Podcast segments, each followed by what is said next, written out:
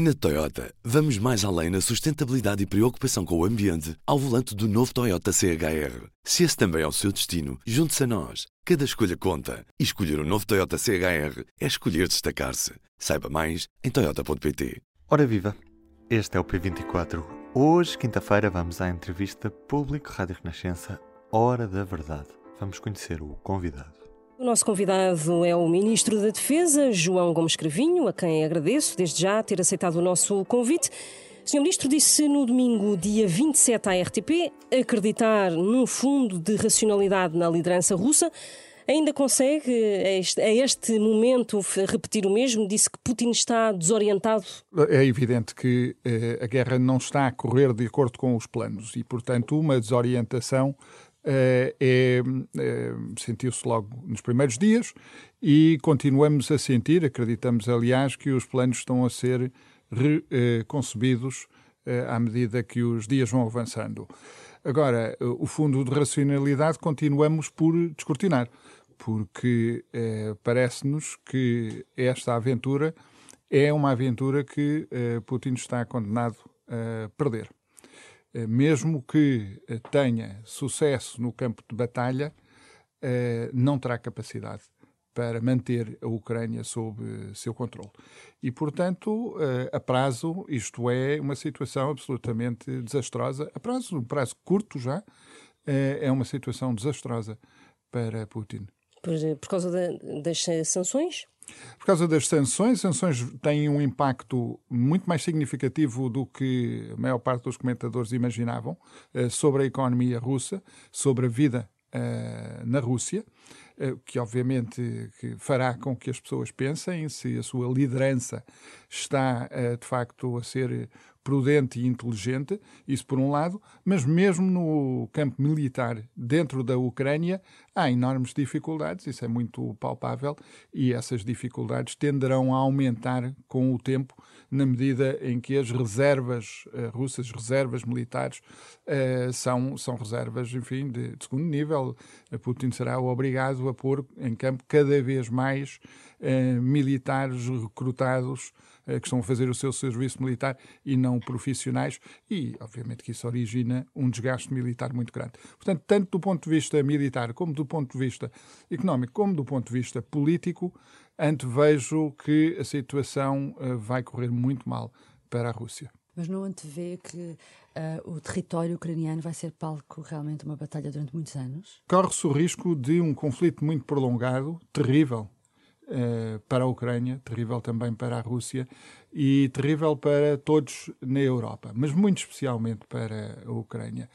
É, é certo e seguro que este conflito não se resolverá uh, num futuro breve, a não ser que uh, Putin faça aquilo que, enfim, que não parece muito provável, que é anunciar um cessar-fogo e começar a retirar as suas forças da Ucrânia. É a favor de um estatuto especial para a Ucrânia na União Europeia, como por exemplo o PSD já veio sugerir?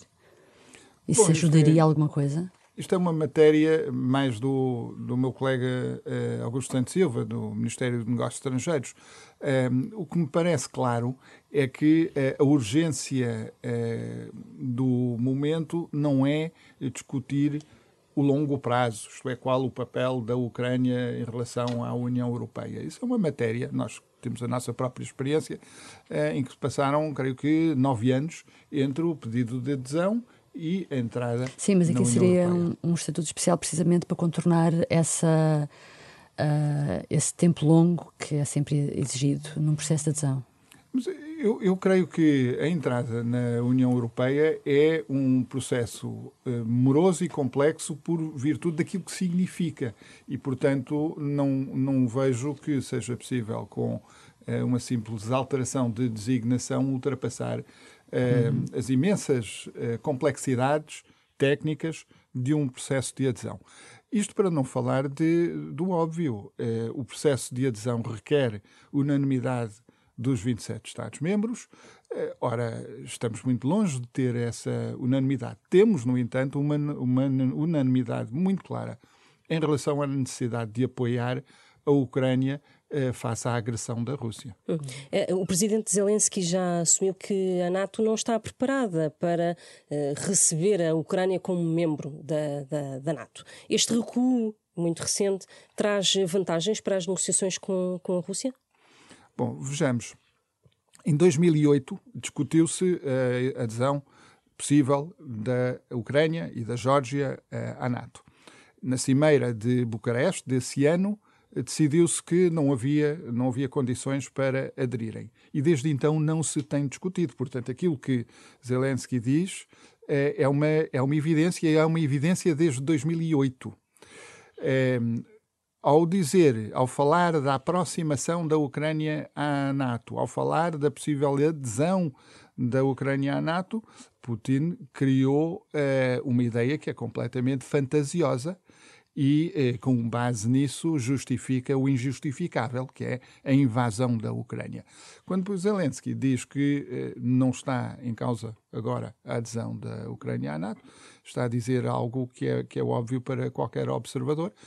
Um, se isso ajuda a criar um mecanismo de saída para Putin, não sei, o tempo dirá, mas é, é, Porque é deixou um facto... de haver esse pretexto, não é? De... Deixou de Mas o pretexto nunca, nunca foi real. O pretexto foi simplesmente um, um enfim, uma manobra de propaganda para justificar o injustificável. Se agora ele vem dizer, ah, afinal não vão entrar e, portanto, nós podemos retirar as nossas forças, bom, é, enfim, se isso é uma maneira de salvar a face do presidente da Rússia e permitir que ele, que ele, que ele se retire, tanto melhor, mas é, é evidente que se tratava de um pretexto absolutamente sem fundamento. Em relação ao orçamento da, da defesa, já foi já refez esse orçamento para 2022 porque necessariamente vai ter de ser revisto ou não? Bom, como se sabe, nós estamos num regime muito especial, que é o regime de, do Odécimos, e o orçamento será um orçamento apresentado pelo próximo governo e será um orçamento para um período curto, possivelmente apenas seis meses. Uh, e depois temos o orçamento de 2023. Eu aqui diria duas coisas. Em primeiro lugar, no que toca a 2022, uh, eh, nós vamos ter de fazer uns, uns ajustes. Nós estamos a gerir Uh, já cancelando algumas despesas, cancelando alguns exercícios e, desse modo, gerando poupanças que eh, permitem eh, o, o, empenhamento e o por causa dos duodécimos das nossas eh, não não não porque simplesmente eh, por causa da situação nova que se criou e da possibilidade que nós temos de ter de empenhar a curto prazo eh, tropas e portanto temos de ter essa disponibilidade financeira mas diria que para a segunda metade do ano ou seja para o orçamento do Estado de 2022 provavelmente eh, quando ele for apresentado daqui por um mês e meio, dois meses, provavelmente terá de haver um ajustamento. Vamos ver o que acontece daqui até lá. Que ajustamento de... é que estamos exatamente a falar? Eh, pode falar de alguns números? Eh, neste, neste momento? momento? ainda não, eh, nem sequer se será necessário o ajustamento. Acredito que provavelmente será, mas provavelmente mais pequeno. Agora, 2023, a situação é diferente pelo seguinte. Este ano, 2022, é um ano de revisão da Lei de Programação Militar. A Lei de Programação Militar tem uma vigência de 12 anos, mas é revista a cada 4 anos. Ehm, e, portanto, nós temos eh, este ano esse trabalho de revisão da Lei de Programação Militar e eu creio que isso terá de se refletir no. Portanto, são, são investimentos para as Forças Armadas eh, e é evidente que o dinheiro que se gasta em investimento depois implica também mais algum acréscimo em termos de funcionamento e de manutenção.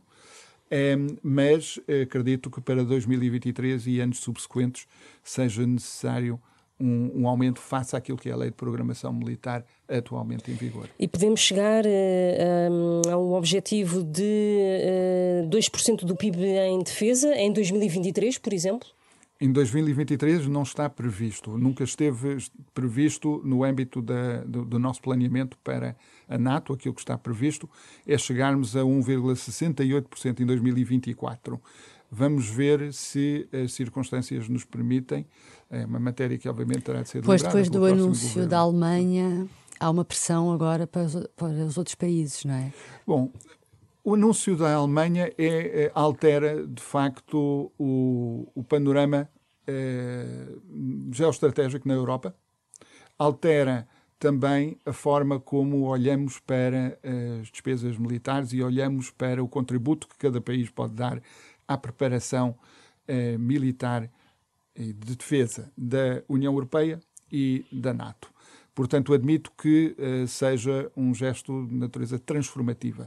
Eh, e há outros países que também já anunciaram, a Dinamarca, países bálticos, que vão aumentar a curto prazo as suas despesas Acha militares. que Portugal não, não, não deverá acompanhar esses 2% em breve? Vai haver uma cimeira da NATO também?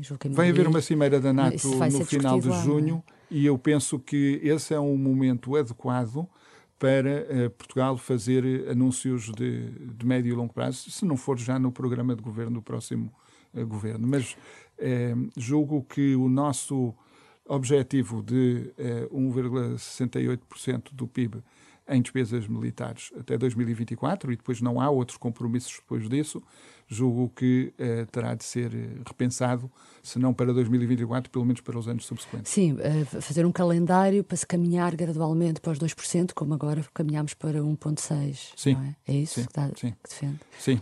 E, e obviamente que a situação atual, em que a insegurança na Europa aumentou, quando aumenta a insegurança, tem de aumentar o investimento em segurança. O que acabamos de ouvir foi apenas um certo. Poderá ler a entrevista completa na edição impressa desta quinta-feira em público.pt e também ouvir na Rádio Renascença na edição da noite, depois das 11, lá está, da noite.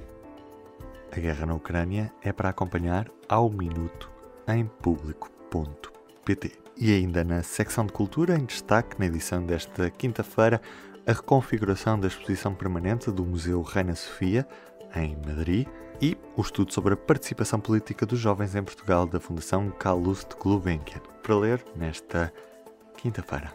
Eu sou o Ruben Martins, até amanhã. O público fica no ouvido. Na Toyota, vamos mais além na sustentabilidade e preocupação com o ambiente ao volante do novo Toyota CHR. Se esse também é o seu destino, junte-se a nós. Cada escolha conta. E escolher o um novo Toyota CHR é escolher destacar-se. Saiba mais em Toyota.pt.